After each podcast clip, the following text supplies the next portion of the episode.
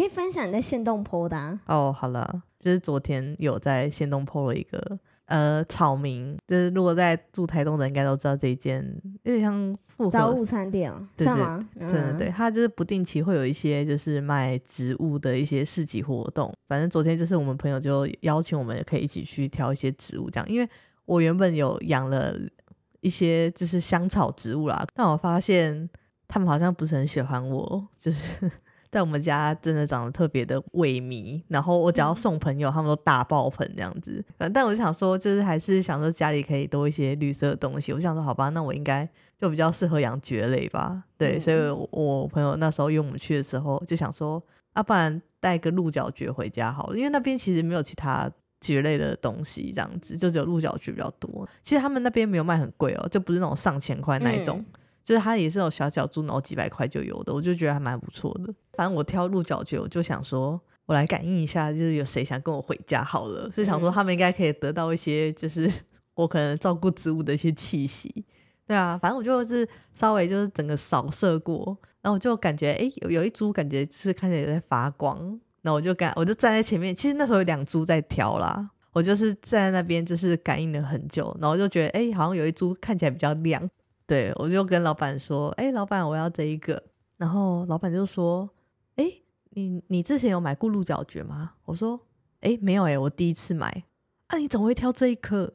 我想说，哦，我我就觉得很有眼缘啊。然后我们这是这是魔王级呢。然后那老板的另外一个朋友就说：“哦，这个真的很难养，就是连我就是都养不活这样子。”然后他们就开始就是讲他的各种就是水分的拿捏的那个困难这样，然后我就想说，啊，还是还是还是我不要买，就是 我想说有吗？你你心里真的有这样想？没有，就想说他们就是想，我我就想说，哎、老板是不是其实不想卖我？哦，我想说，哦，你怎么那么坚定啊？就很有信心。然后反正后来就是老板就是也是，其实老板没有怎样，他就是只是一直在跟我们讲这些东西。然后后来就是反正就结账了什么的，然后我就跟我朋友就是准备反正在收钱包干嘛的，然后老板就再跑过来说：“哎、那个如果可以的话，吼啊啊，你要不要定期带回来给我们看一下？”就 他说他可以帮我看一下说，哎、他现在照顾的状况怎么样，然后我可以再做什么调整这样。对，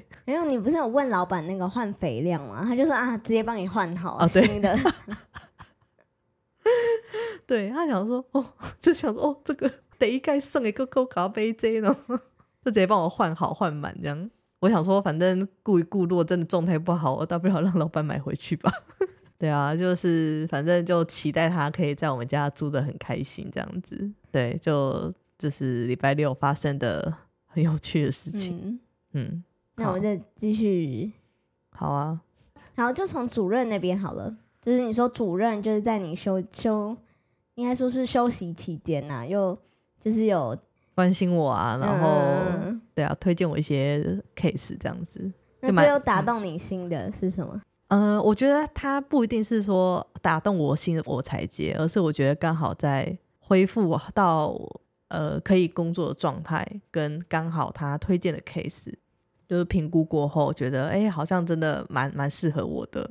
其实我本来是想说可以在一集内可以讲完我那一年在做什么这样，但反正我主持人就是很多不同的想法，他觉得他的问题都没有获得解答，所以如果这一段有播出来的话，我们这一集就是会再拆两集把它讲完这样子。好，呃，这个 case 脉络有点复杂，我就可能简单讲好了。这个其实是一个抽水站的腹地，那台北市水利处这个单位更特别是它其实是里面的生态站，有很多地方可能是湿地或是一些比较是生态相关，就可能有一些涵洞啊，那些排水涵洞里面有蝙蝠，那他们其实除了自己在做水利工程之外，现在也慢慢开始走向如何跟生态可以共存，尽量降低甚至是不要破坏生态的方式，去达到有效的水利的工程这件事情，包含一些生态评估等等，都都是这个生态站在做。他们甚至还会在做环境教育的活动，这样子就我觉得蛮酷的。我觉得以公家单位来讲，对我来说是蛮，我应该没有看到其他县市有这样子的设计，这样。哦，所以其他县市的水利处没有在做这些事嗯，情。不一定，哦，嗯因为像新北市叫水利局，就是、嗯就其实每个县市的这个单位都会蛮不一样的。我其实也是后来才知道，对啊，反正我很喜欢那个处长，希望他现在还 还在。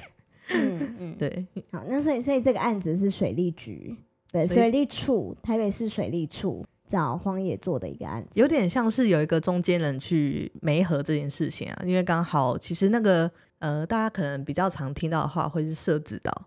那这个地方其实，在社子岛的对岸，北投焚化炉的斜对面，就是有一个洲美，洲就是亚洲的洲，然后美丽的美，洲美一号抽水站这样。那因为他们这个抽水站其实慢慢开始就是自动化嘛，所以其实他们调动就可以慢慢减少他们的人力，以至于他们就是有一块地方他们其实很少使用，他们就把一个蛮小的一个腹地，就是有点像是哎清空，然后他们想要建立一个洲美这一个场域的环境教育基地。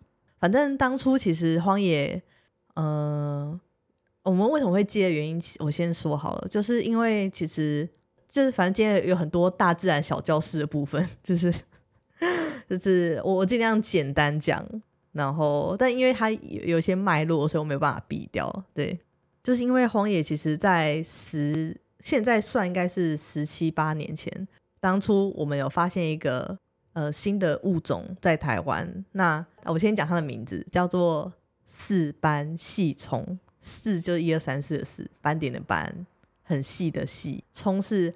聪明的从耳朵 变成悔字旁，就是虫虫的那个悔。对，那大家比较常知道蜻蜓啊，它其实是算是同个家族嘛，因为界门纲目科属种嘛。蜻蜓跟它是同样是那个青鳞目，就是它们不同科，就是它是豆娘这样子，然后蜻蜓就是有其他的这样子。嗯，到目前为止还可以。所以它是豆娘科。嗯，应该说那那些科别都是统称豆娘啊，就什么细葱啊、家葱啊什么什么的。好，这不重要。好，好，那这个算细葱，其实它最早是在日本发现的，然后它好像慢慢慢慢的就是到了香港，十七八年前是第一次在台湾发现这样子。那时候刚好是荒野的志工带小朋友去做自然观察，被一个小朋友发现的。在哪里发现？在五谷。五谷湿地第一次发现，发现这个物种之后，真的分析很久啊。因为就是那个小朋友就问志工说：“嗯，请问这个是什么虫啊？”然后志工就呃呃呃，想说：“哎哎，还真不知道。”嗯，对，就然后就真的经过很多专家比对，然后去查资料，才发现它其实就是好。然后反正后来荒野就开始为这个物种展开了为期你看这样十七八年的生态调查，因为对它的知识和资料完全是零嘛。对啊，那包含它其实，在跟日本的环境的一些差异或习性，其实那个是需要很长时间的投入去记录，才有办法去分析很多东西。所以荒野就陆陆续续开始从五谷湿地，然后慢慢跑到周美这边，还有对岸的社子岛。其实这三个地方是主要目前有发现它的踪迹的范围。五谷湿地其实我们是有基地的，可是周美和社子岛没有。我们其实那时候自工都是开车或骑车，然后穿着涉水衣，然后拿着一大堆设备去做调查。所以那时候为什么就是那个荒野的自工听到这边有教室，其实很开心，就是一部分真的是真的减轻我们这调查那个负担，然后二来就是其实我们也是想要多多跟不同的区域的人去介绍这个物种，为什么我们要调查它，然后它到底重要在哪里？那对这个地区来讲，代表性是什么？嗯，那我要问另外一个问题，好，就是好奇说，环教基地对于志工来讲，做生态调查的那个差别，有跟没有的差别是什么？嗯，我觉得它会有会有一种凝聚的感觉，嗯，因为包含你有一个空间，你当然如果以物理上来说，当然你有东西可以放啊，或是说可以休息等等，但有时候其实我们调查完之后。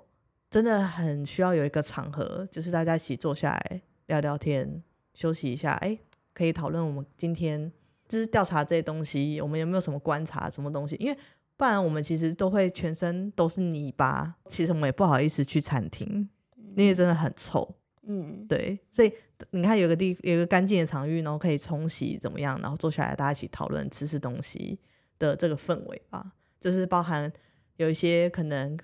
凝聚力也好，或是那个情感的联系吧。嗯，我觉得有一个空间对我们来说，还是我觉得还是有那个差别在，因为不然大家就是骑车来调查完，然后就走了。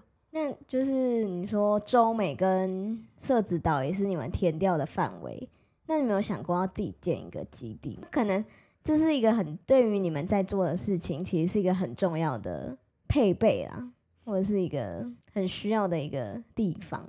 嗯，但其实荒野在做事情真的太多了，所以它不会是不会是每个地方填掉都要有一个基地，就它不会是最优先、最重要的事情。嗯就是今天没有这个基地，我们其实还是可以调查啊，只是说我觉得有这个场域，我觉得是蛮加分的，对我们来说。嗯，理解。嗯，嗯，你可以继续你的那个。好，反正就是有这样的渊源。其实荒野一开始应该是有点犹豫啊，当然我们会觉得这个是一个很赞的资源，可是其实当时我们是没有正职的额度，可以有一个人在那边驻点的。一个教室的活动，我们当然希望有一个人可以在那边经营啊，然后甚至可以常常待在那边，甚至可以做一些在地关系的经营等等，包含可能不定时可以稍微去巡巡逻或什么的。这其实是还蛮需要一个正职的人力在那边的。反正我们就是先接嘛，然后当时是我的主任先兼着做，就是有点额外任务这样子。因为我我主任是台大森林系的、所以所以示范系统本来就是他主要在主 hold 的人这样子。嗯，诶，那所以，嗯、反正水利处是，嗯、请有点像是跟你们合作来营运那个基地，然后重叠的地方是因为你们有在调查示范系从，然后刚好在那个周美的这个地方有发现它的踪迹，是吗？就这个理解有错吗？正确。主要我觉得那时候需要的话，就是一个正职跟真的是属于这个基地的驻点职工。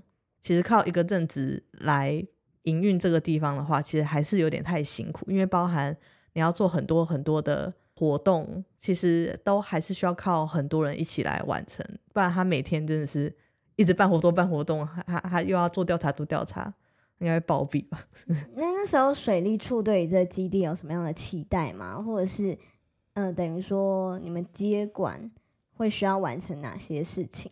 我记得他那时候没有，应该是没有设 KPI，但他们我觉得他们的期待应该是希望我们可以推广这个地方，就是让更多的民众知道这个地方的生态价值。然后当然会也会讲水利处到底做多少努力啊，反正就是哦。但我们跟公家部门的关系不会因为这样子，我们就只会说，好话，对我们是很公平公正的，对。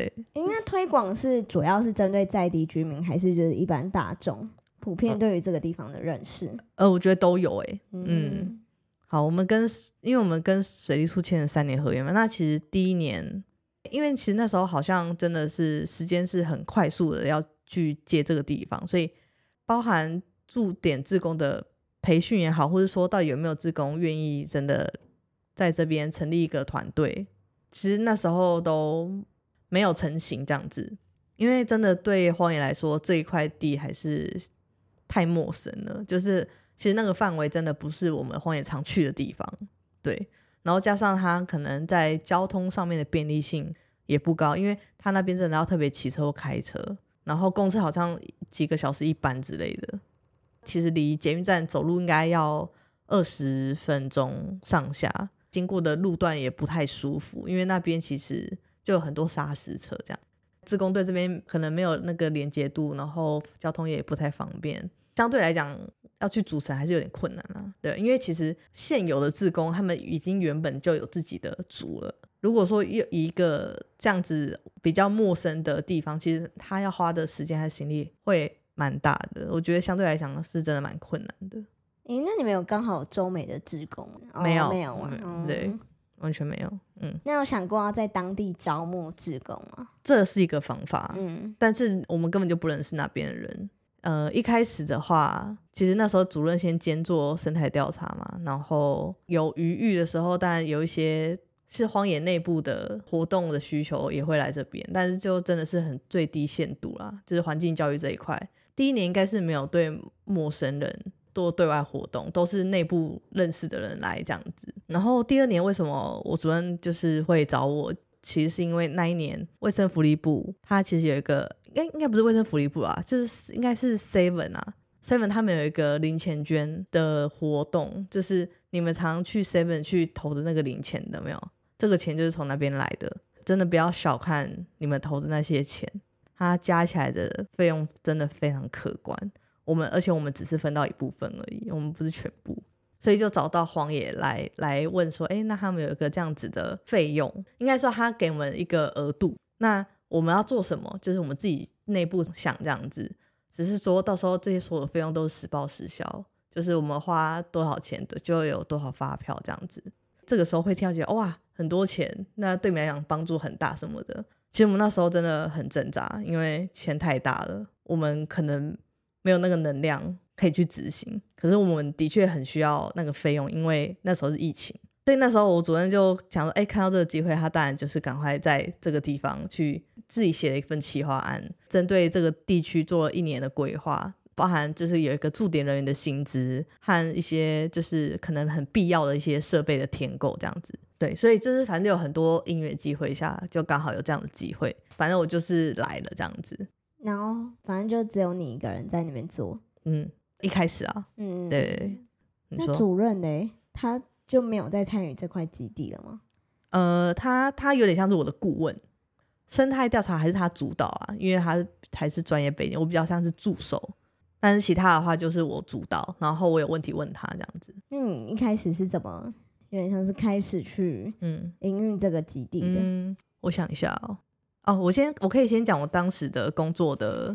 合作的方式好了，就是其实我觉得那时候很棒的是，其实我是签专案人员，那专案人员就是以任务完成为导向，然后我主任是不管我上下班时间的，对我只要有完成他写的那个企划的 KPI，反正他有列一整年我的任务，那我就是有按照我自己的 tempo 去完成这些东西，我就觉得这个真的超赞，我很喜欢。那那你那时候看到这些内容啊，你你有没有觉得最难想象，或者是你觉得可能是最有对你来说是最有挑战性或最困难的，可能是什么？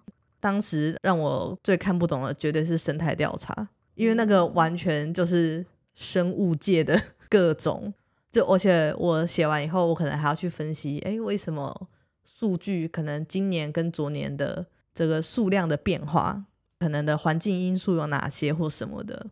就是我觉得我主任他是一个蛮好主管啊，他也不是那种说哦，好啦好啦，你不是这个背景的，那这个东西我来写，你帮我调查就好了。就是他是很愿意教跟花很多时间让我学的。他就说，哎，你先写写看，我再来帮你看你写的正不正确。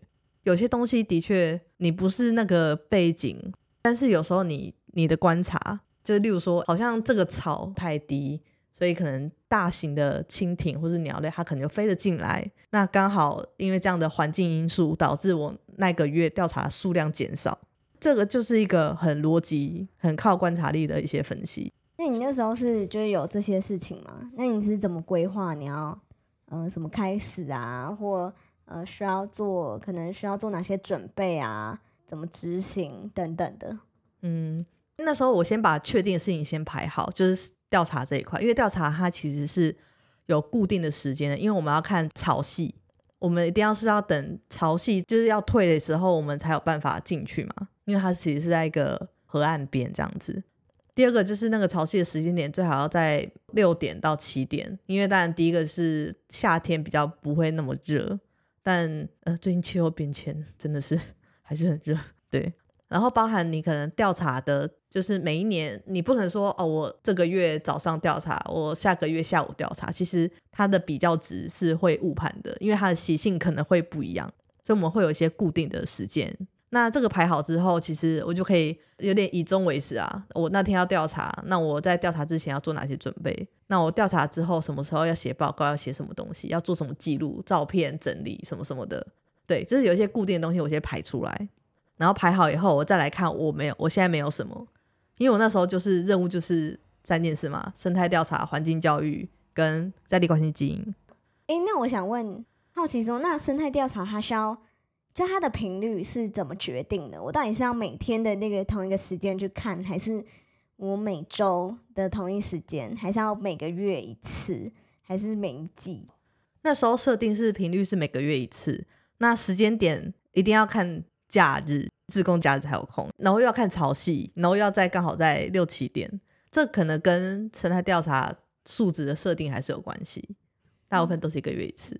但你刚刚说你其实那边是没有驻点志工的，所以生态调查志工等于说你有点像是就是针对于这个任务任务型招募志工来跟你一起做生态调查，这样吗？对他那个其实是另外培训，专门是四班系冲的志工，他们应该都是从原本荒野的志工里面，在有点像进阶班，嗯，就他们还是有一个基本的调查底子。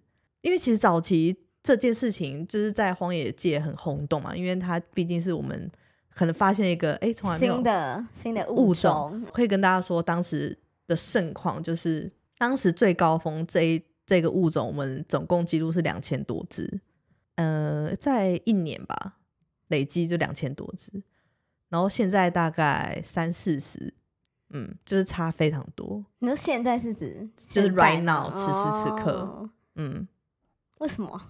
呃，呃，呃，现在是大自然小教室，好奇好奇，是因为气候变化吗？还是因为食物变少，还是怎么样的？好，嗯、好，我要介绍这个物种吗？好，我先介绍这个物种的特性好了吧？要吗？要吗？反正我我的节目资讯栏都有标时间序哦，啊，大家可以跳过。如 果这个物种它其实，因为它就是体积非常的小，就是成虫的话，它大概差不多三点五到四公分长，然后它的细度大概就跟一根棉花棒一样这么细。当然，你在生态上面的竞争，它的竞争力就很薄弱嘛，因为它已经竞争不过其他大型的昆虫。这个小小只的这个物种，它其实后来就是可以在有点咸水淡水混合的这样的环境下可以生存。所以为什么它的栖息地很少的原因，就是因为符合这个条件的地方真的太少了。那为什么会大量减少？其实是一开始它最大量其实是在五谷湿地那边，就是据自工除了他当时的盛况就是他们像蚊子一样，就是满天飞。那我们其实有慢慢去分析一些原因啦，就是其实就是七地的陆陆化了。我们会讲陆就是大陆的陆，因为那些湿地啊，就是它其实如果说随着季节或是潮汐，它们其实是水会往上淹，然后又 可以吗？水会往上淹，然后又退嘛。呃，可能跟呃雨量减少可能也有关。然后，所以当你这边原本应该是有水没水的状态，变成水变少的时候，地会慢慢干，一些陆地上的植物，包含树，它就会开始生长。那这个土就会变硬，然后水又会往后退，等于说它的栖地就会开始慢慢慢慢变成陆地化，大概是这样的概念，还可以吗？对，就就是可能有一些类似这样的原因啊，这是一个。那我们其实有问过一个昆虫系的博士，他也有说，其实目前这个物种，我们其实大概也差不多调查二十年嘛。他说，其实有时候一个昆虫的周期可能要拉到三十年来看，或许它这个大幅度的变化是正常的，对，但我们不知道，因为我们毕竟现在时间还很短，对啊，希望他们可以撑得下去，就是累积到 三十年这样，对。那那时候要一起来就是参与填调的志工啊，就是他们也是通常可能会是相对了解蜻嗯、跟他接近的物种蜻蜓一点的这种志工吗？还是因为这是新物种嘛，应该嗯、可能嗯志工普遍可能对他也都没有太多的认识，那是怎么找？就是找哪些志工一起来参与填调，就是相对了解蜻蜓没有哎、物其实只要其实我们不会去特别特别设门槛，只要你有对它有兴趣，其实你就是来上了那个培训课。你当然除了对这个物种了解之外，你其实一定要对其他环境常看到的那几只也要相对理解，因为不然你怕会记错。人，对，嗯。不然你会你记录会写错，然后哎、怎么今天有十只，就就有的有六只都不是这样，嗯嗯，对对对对，可以吗？嗯可以可以可以，好，我讲到哪里？我是不是被岔题出去？我都不知道讲到哪里。好，那因为环境教育，呃，正常来讲，最好是会有志工来这边做设计这些教案，然后来他们自己来带活动，是个最健康的状态。所以这这个部分我那时候是先放第二顺位。那反正你那时候就是教案，那你那时候是怎么规划？然后要就是对象是谁？可以有两个面向，一个就是带大家去认识我们认识四斑细虫这个物种，然后呃，我们调查到底怎么都怎么调查的，就是可能让民众可以稍微了解一下，然后会会带他去看那个场域大概长什么样子，就是当时的设想是这样。这个是比较静态的，就是只是听的部分。然后第二个的话是可以带大家去帮我们做栖地，其实我们就栖息地啦。我们在调查那一块，除了它的原始的栖息地之外，其实我们那时候有做了三个实验池，我们仿照它的栖息的环境去模拟了三个不同的池子。刚刚有说到，其实我们这是有潮汐的嘛，所以其实那个池子是为淤积的，因为毕竟那是我们人工营造的。呃，泥巴要定期的清淤，然后或者是说那个草，我们可能要定期的去除跟挖，这样子，就是在最低限度的去稍微修缮，这样，这个其实也是可以带民众去体验的，嗯。然后第三种就是往周美那一块去，因为其实我们接这个基地，除了四班系统原本就是我们在做调查的之外，其实我们还有另外一个也想要守护下来的一条河，这样子。反正那一条河是早期因为一些防洪工程被截弯曲直留下来的自然的河道，它叫做五分港溪。好，大家还没睡着哈？好，好。那为什么会说这条河道很特别？那我为什么会特别强调它是自然的河道？环境的多样性减少的时候，当然相对来讲，你的物种或者包含它们的食物，其实。都会减少。好，那大家会说，那到底跟我什么关系？可能会觉得说，我现在还是可以吃饱睡好，可以上班上学什么的。到底这些东西物种的消失跟我关系是什么？那我觉得大家可以想象一下，就是如果生态系是一个蜘蛛网，每一个物种都是一条蜘蛛线，这些蜘蛛网就断一条线、两条线，它还在那，但是你不知道它断到什么时候，整个网会全掉。我觉得我们大家还是可以思考一下，其实我们人跟大自然的关系到底是什么？就是，哎，我们要赞大家，嗯，就是我觉得是我自己的心情啊，因为我当然我也不会说我自己是个多环保或是多怎么样的人，但我觉得我尽我所能，就是我我尊重尊重这块土地，我尊重我买的每个东西，我尊重我每个消费，然后我就是尽我所能啊，对对对。谢谢大家。嗯，好，刚刚讲到那个嘛，就是五分港西。哦，对，好，五分港溪，好，所以五分港溪，因为那时候它其实是被截弯曲直留下来的一条小河道。哎，大家应该不知道中美那边有在种田吧？你不知道台北市居然还有地方在种田？对，反正那一条河有点像是留下来当成一个农田的灌溉的渠道这样子。嗯，它应该算是现在大台北地区仅存的。是完全是自然的河道，完全没有被人工破坏过的，真的非常漂亮。我会再 PO 照片给大家看，这样子。所以那边其实就是一个很很冷门，然后没什么人关注的地方，就只有可能在地居民或是有在骑脚踏车，可能可能会经过这样子。所以有点像是说，其中就教案的其中一个面向，可能是带大家去到五分港溪。是是是是，那为什么荒野也愿意这件事情？其实是因为我们有一个另外一个很强的志工，他就是自己去做生态调查的时候，在那边有发现到野生的，大家可以去查碎花棋盘角，我不知道大家应该很常听。其实松叶那边很多，其实它是野外灭绝，野外灭绝其实就代表说野外已经再也没有这棵树了。嗯，你现在看到的都是人工种的这样。那时候我们自工就找到了不止一颗野生的碎花棋盘角，所以我们那时候为什么会也想要带大家去关注这条河，甚至是这个议题啊？对，所以我们就是很忙，就是。那你们有带就是实际真的带人去那边看野生的碎花棋盘角？我们有带内部的自工去哦，所以就不会让大家知道，就是对接近，但是不会走到这样。对，OK OK，好，对啊，保护它，不然到时候大家那边给我们那边打卡，大家狂来，然后那边开始卖香肠，嗯，好，影响生态，我们不要去做影响生态。对对对，我们的最低限度了嘛，嗯，好，对，大概教案，我大概是当时想想到的面向这个，嗯，反正那你实际举办后，就是是什么样的人来参加这个活动？所以第一种可能会来的人是就是荒野的志工，对，这是最快的嘛。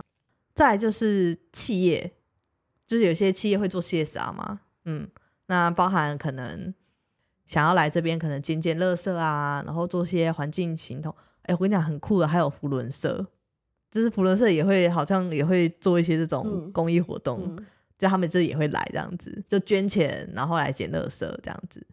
我们比较没有散客报名这种，散客那时候还比较没有办法这样子带导览这样子。那你这样一场就是大概多少人参加？嗯，因为那个教室不大，所以差不多五十人真的是极限极限。对，呃，我们人也不要太多，原因是因为其实这样对那个环境的承载量也会太负荷了，就是包含声音的扰动、人的扰动，我们也希望还是以一个最刚好的程度去带大家认识这个地方。那有什么有哪一场你觉得你就是印象最深刻的吗？就不管是参与的人，或者是在参与的过程的印象。我应该有几次印象深刻的话，一次是荒野新竹分会职工，然后他们是有点像是来交流，然后来到我们这个基地，然后听我讲这边的事情。因为那时候除了介绍生态之外，我其实还有介绍在地的一些发生的一些历故史，事然后他们就听到哭这样子，我就有点吓到。是什么让他们想哭？嗯、这个可以下一集，哦，好，下一集 对，下一集也享会提到这样子。嗯对，可是嗯如果你要讲印象深刻的话，嗯，对啊然后哭的一个故事。啊，先 hashtag，然后不要不要不要不要不要不要，大家不要期待太高。我是没有哭哦。哦，OK 啊 OK，我一开始有哭啦，我自己接触的时候我是有哭啦，但嗯对对对，好好好，先先卖个关子。好，然后好像另外一次我觉得印象深刻的是，可能他是听比较是导览的部分，但因为我真的不知道是谁，然后他就是听完以后，他可能就是觉得太有感了，他好像隔几天他就自己去去帮我们捡垃圾，是自购吗？还是不是？我们不知道是谁。那他，但他是怎样帮你们？你们怎么知道他去帮你们捡垃圾？好，反正这是水利处打给我们，就嗯说：“哎、你们有人自己去捡垃圾，然后直接拿去焚化炉那边，因为我们对面就是北投焚化炉嘛，他就自己捡完垃圾，然后拿去想说啊，这边北投焚化炉就来丢垃圾，但那边就是不是这样子不是收，不是收大家的那种垃圾，所以大家不要拿垃圾去焚化。然后那个民众就打一九九九，嗯，他可能就抱怨嘛，就说为什么这边不能丢？然后因为水利处就一定要回应，嗯所以他可能先来了解一下，哎、是不是我们自己的自工？嗯然后我们就开始狂问，我们那群主就一个传一个说是谁在那边，什么有捡垃圾还是怎样什么的，因为他想想要先确定不是我们的人，嗯，他可能在去处理这件事情。就是我很感谢他，就是可能有受到感召，就是所以就开始行动了，这样。对，很酷哎。那你自己办完就是这几场之后，觉得有没有觉得它是一个很适合持续去推行的教案？呃，我不能说它 SOP，但我觉得它有一个模板，它是可以用这个模板来带所有的活动。我自己是会针对不同的客群会去做调整。可能例如说今天来的是荒野的人，我其实就可以讲难一点。那如果今天是来一般民众，那我可能会想说，哎，什么东西让他们有感，但是又又不要太有压力。因为我觉得其实很常在去诉说一些议题的时候，就是那个感受吧。我今天是带着一个恐惧去支持你们，或者去做这些行动，但它不长久。我希望是透过一些真的是很日常生活、很正面的一些连接，呃，有点像是去影响他们，让他们回去思考。我不会给他们答案。我觉得就是每个人有感的方面真的都很不一样，对啊。真的会自己会蛮有压力的，就在这一块，因为我我其实每一场活动我都会克制化，因为我觉得我今天的目的就是要在这一场活动去种下这个种子也好，或是去那个影响力也好。既然我的目标是这件事情，可以怎么样子去达到我这个目标？对啊，那我当然要克制化啊，嗯，就是哎、其实我们我真的不知道 聊到哪边了，就是好，那刚刚有提到，呃，第一个是生态调查啊，第二个是环境教育。那刚刚有提到第三个是在地关系经营这部分。那在地关系经营这部分是，呃，可能大概是什么样的内容？那你是怎么去规划做这件事情的？就是啊，我就下集讲啊。可以吗？可以，可以，可以。今天资讯量应该也蛮多的。好了，大家原谅我。我觉得我当然我自己对环境的态度是这样啦，那还是期待大家可以用自己最舒服的方式去做各种行动。就是我觉得不要太有压力。每个人的可能现在的生活状态不一样，就是尽你自己有余裕的能力去做到这些事情。对啊，因为我觉得就像我说，哎。我就尽量内用嘛，我就不要外带，我就不会有垃圾啊。我我可能我不用去带环保餐盒，因为我就很懒，对，所以那我就内用，对，就是就是大家可以去找到自己可以去支持的一些方式啊。